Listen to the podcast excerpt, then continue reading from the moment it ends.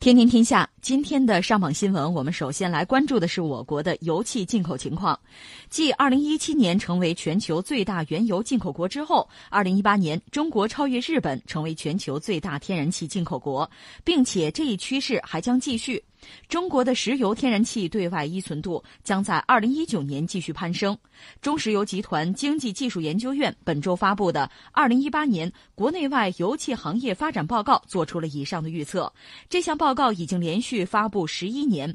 报告信息显示，二零一八年进口原油四点六亿吨，对外依存度升至百分之七十点九；天然气进口量一千两百五十四亿立方米，对外依存度升至百分之四十五点三。国际市场方面，石油地缘政治博弈加剧等因素，布伦特和 WTI 原油期货均价分别是每桶七十一点六九美元和每桶六十四点九美元，同比分别上涨百分之三十一和百分之二十七点六，波动剧烈。天然气消费增速创下五年来新高，油气行业整体回暖。中石油预计，二零一九年布伦特均价将降至六十到六十五美元每桶。中国石油集团经济技术研究院副院长江学峰总结称，中国油气体制改革正进入关键之年，油气行业低成本、高质量发展也处于关键之年，这也是中美博弈的关键之年。这天终于到来了，我们看到油气我们的需求在全球达到这样一个水平，怎么说呢？当然我们要一分为二的说，往好里说呢，它说明什么呢？说明我们的需求旺盛，嗯，说明我们有巨大的市场，那就说明我们真的要。那我们真的要，就意味着我们在发展。其实你看，这个世界上非常多的经济体呢，都会拿数据、拿数据说话，包括我们 GDP 怎么怎么样啊？大家注意到，我们前一阵二零一七年的那个数据还做了下调。就这些数据呢，它其实大趋势我觉得没有问题，但到底精不精确，就准不准确，可能很多人也会多多少少有猜测。就任何国家、任何经济体都是这样。但是有些东西是真的，你比如说，我们就拿这个卫星图片。夜里边你看哪儿亮哪儿不亮，就经济发达不发达，不管是一个国家一个经济体也好，还是在这个经济体内部，你看发不发达亮不亮，这很说明问题。嗯，用不用电？你根本就不用电，你跟我说你增长率多高，那我也不信呢，对吧？另外，你比如说像这个交通运输、车皮运货，你都不运输了，你说你还在发展还卖东西，这我也不信。嗯，同样道理就是油气资源。你如果不发展，其实我们都知道，不管是油还是气啊，如果只是解决老百姓的就生活用电用气的问题，真的是没多少。关键还是在工业生产。所以你只要要这个东西，你不断在要。当然有一个因素是什么呢？我要是为了趁便宜我囤积一些，有这个因素，战略储备啊。但这个量还是很小的。只要你持续不断的在要，那就说明你在发展。对。所以从好里说呢，就是我们这么大的需求量，现在全球排到最前面去了。那我们的发展发展的潜力，包括就企业吧，资本啊，对未来的预期，总的来说是比较稳定的。这个也让我们放心。就二零一九年到底怎么样？你看看对这个的需求，你会知道，问题不大。这个盘子不会有大的变化。如果这个忽然减少了，就对外的依存度哈，那要么就是我们国内发现大的油气田了，嗯，这家伙不愁吃不愁穿了，这不太可能。另一方面，那就是。真的是就是断崖式的下跌，那就真麻烦了。嗯，但是你现在看，对，我们再往上走，那就是这个盘子很稳，这个船很稳。这是往好里说啊。那翻回来，那就有一个问题：你对外依存度高，就有可能被别人卡脖子。对，这个在历史上我们不是没有这方面的这个体验。大家还记得？我记得我很小的时候看那个老电影，名字叫《创业》，它反映的就是那个铁人王进喜。嗯，就那个年代，改革开放之前的时候，中国的这算是我们新中国第一代石油工人，奋发图强啊，艰苦努力啊，搞大油田啊，就讲这个东西。因为中国一度被认为是一个贫油的国家，你没有油，没有油你就得进口。你要进口的话，那 那就说不好你花多少钱能买多少了。而且当时我们又不是一个市场经济的国家，我们体量当时不是很大，国际上话语权有限，那人家开高价，你是一点办法也没有。那怎么办？我们能不能国内找到油气的资源？这是当时我们石油工人要做的大事儿。当时那个有一小细节，大家还记得哈？老一伐的朋友可能还记得那个电影。年轻朋友，你网上搜能搜到。可能创业，他就讲王进喜去北京开会，就一个石油工人到北京开会，就看到北京的那个公交车呀。那个时候有公交车就不错了，就是城市就很少，城市化程度很低的哈。那公交车顶上顶着一个大气囊，它烧气儿。嗯，顶着个气囊，就是没油啊，烧气儿，所以当时王进喜他作为一个石油工人就很受刺激，他就觉得这是耻辱嘛，就得给中国找油啊。没有这个，你工业就没有血液，怎么发展？这是当时那个电影里面一个情形。谁能想到，在今天，你要是汽车烧气儿，那高级了，对吧？那环保了。这是今天啊，当年没有办法，就没有油会被卡脖子，工业就发展不起来。没有那个时候这一代人的努力，怎么可能有今天中国制造业的强大？是吧？这个真的是很感慨。当然，现在我就是真的是轮回，还有轮回到现在要烧气儿是更好哈，更环保。但总的来说，当时是没有油。那后来呢？随着中国逐渐的发展，有了话语权。一方面，我们国内打出了油田；再就是跟不上形势的需求。特别改革开放以后，其实改革开放之初的时候，中国还在往外卖油呢，还有的卖。我们自己产油往外卖呢，我们自己用不了那么多。现在完全翻过来了，我们石油对外的依存度，现在官方的数据百分之七十了。在几年前。就有揣测哈，一些推测是不是到了百分之七十？但那个时候还没有，官方说没有，但是现在也到了，而且对气的这个依存度将近百分之五十了，非常大，说明我需求，说明我需要，我在发展。但是要考虑一个问题，被卡脖子，被卡脖子几种卡法，一个是你去国外买东西，嗯，你总得运回来吧，特别是这个东西，天然气油这东西不可能用飞机运哈，只能是用船或者用这个管线。管线的话，那你就得考虑相关的国家。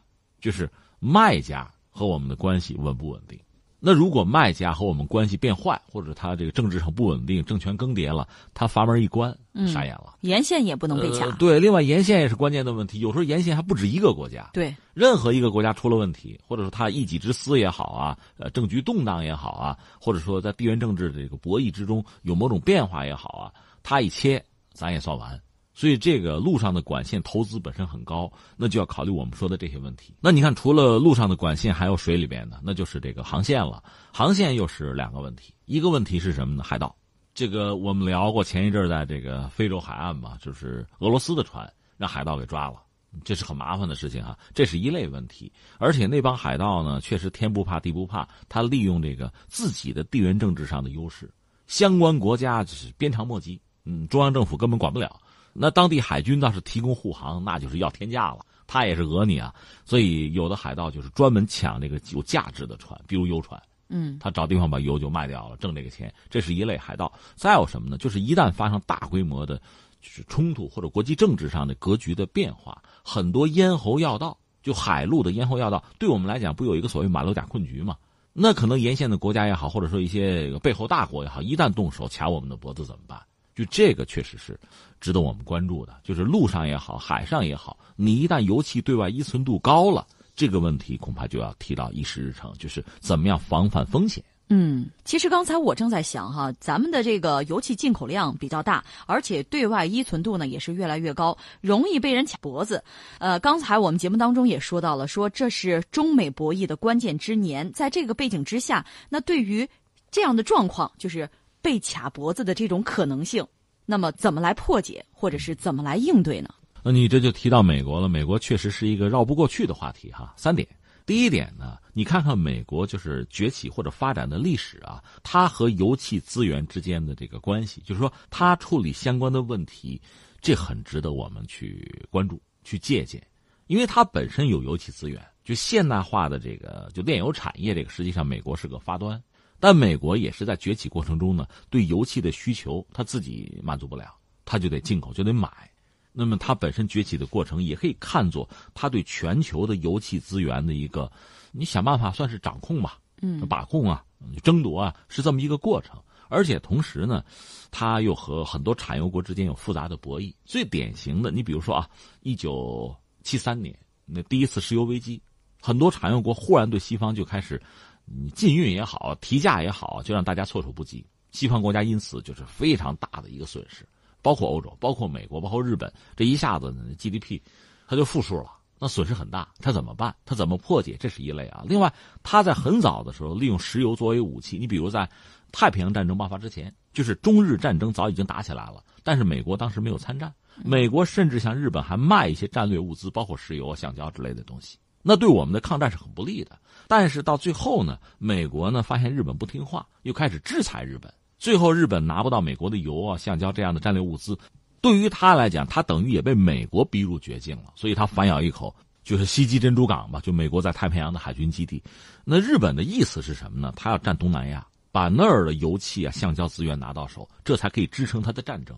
嗯，以前他从美国可以买，能买到，就像咱们这个网上那句话，能拿钱解决的问题就不是事儿，是吧？拿钱解决不了了，就动手了。当然最后给打了个头破血流啊！这是当年，你看美国就他本来也卖油，他也买油，但他利用自己手里边的这个资源，嗯，等于说是一种话语权，就对日本进行了某种限制啊、约束啊，就在战略上对对方施加某种影响力。当然最后是打起来了啊！但不管怎么说，他玩这个东西。油是他手里的一张牌，当然他也被人家搞。刚才我们讲七十年代石油危机，然后他又搞一系列的动作，比如怎么控制中东，和沙特和欧佩克怎么样合作，怎么利用这个东西挤压苏联的空间，等等等等。到现在，他因为页岩油、页岩气开发达到了一个新的水准吧，就商业化了，就是成本降下来，能商业化之后，它成了一个原油啊气的一个输出国。他通过这种方式，又可以非常自如的去影响能源市场。这样对俄罗斯、对欧佩克都形成一个巨大的，其实是一个一个挤压，对，让他们感到很不舒服。这是美国的做法啊。那我们中国翻回来说呢，我觉得在美国整个和油气的这个博弈啊，就它的这方面这个成长史上吧，我们可以有很多的借鉴。你比如说，美国在国际政治这个领域怎么做，在地缘政治格局上怎么做，另外它国内的战略石油储备它是怎么做的。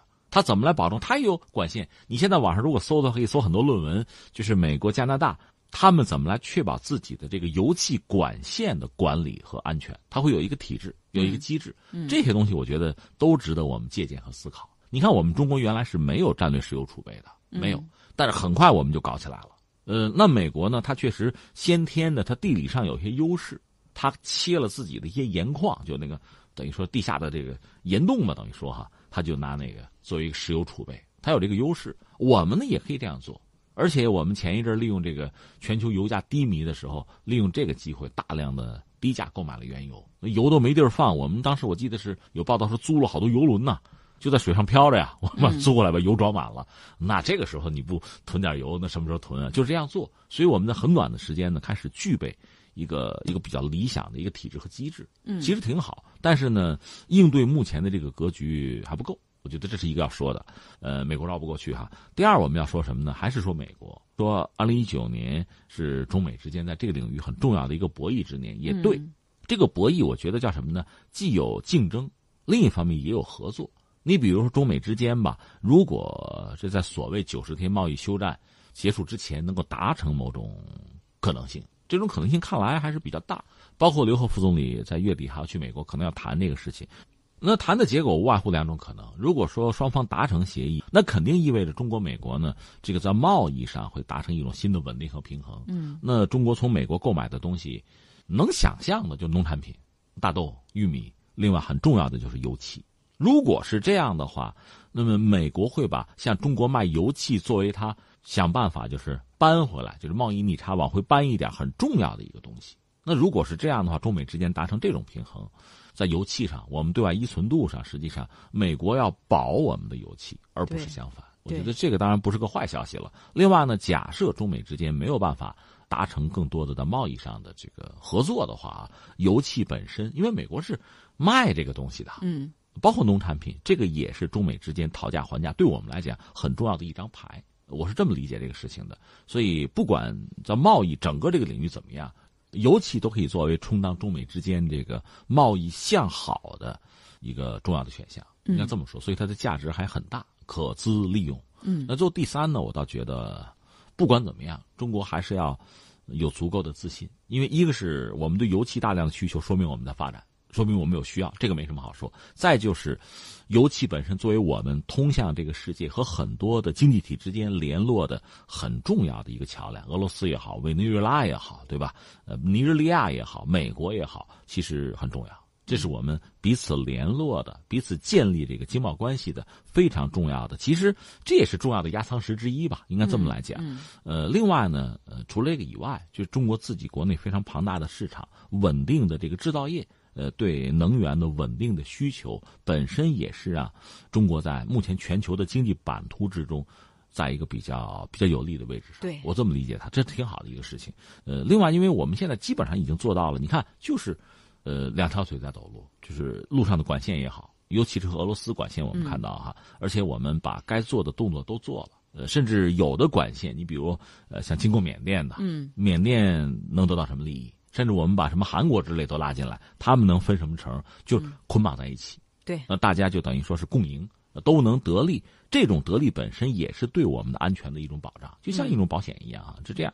至于海上呢，我觉得是这样啊，就是那需要我们一个是有强大的海军力量。现在我们看到我们这个远洋舰队，就是蓝水海军的建设呢，按部就班。我们现在两条航母已经到手了，对吧？就是持续在发展，就是你控制周边也好啊，包括在全球展现自己的存在也好啊，这个能力是越来越强了。这是一个。再一个就是呢，多国合作，因为实际上海上那些关键的节点啊，那些比如什么海峡呀，那些运河啊，说到底，它不光是我们中国人，呃，我们需要，我们依赖，全球很多国家就贸易上都需要。如果谁要是冒天下之大不韪哈，海盗咱们另说，有海盗咱们打就是了。亚丁湾咱们就打了。如果需要的话，我觉得在非洲海岸去打也未尝不可。咱们现在不至于是鞭长莫及的那个状况哈。另外，真的有哪一个国家或者哪一个经济体冒天下之大不韪，真要切断相应的航线的话，那我想那会受到整个国际社会的谴责和压力。所以这个风险倒还不至于那么大。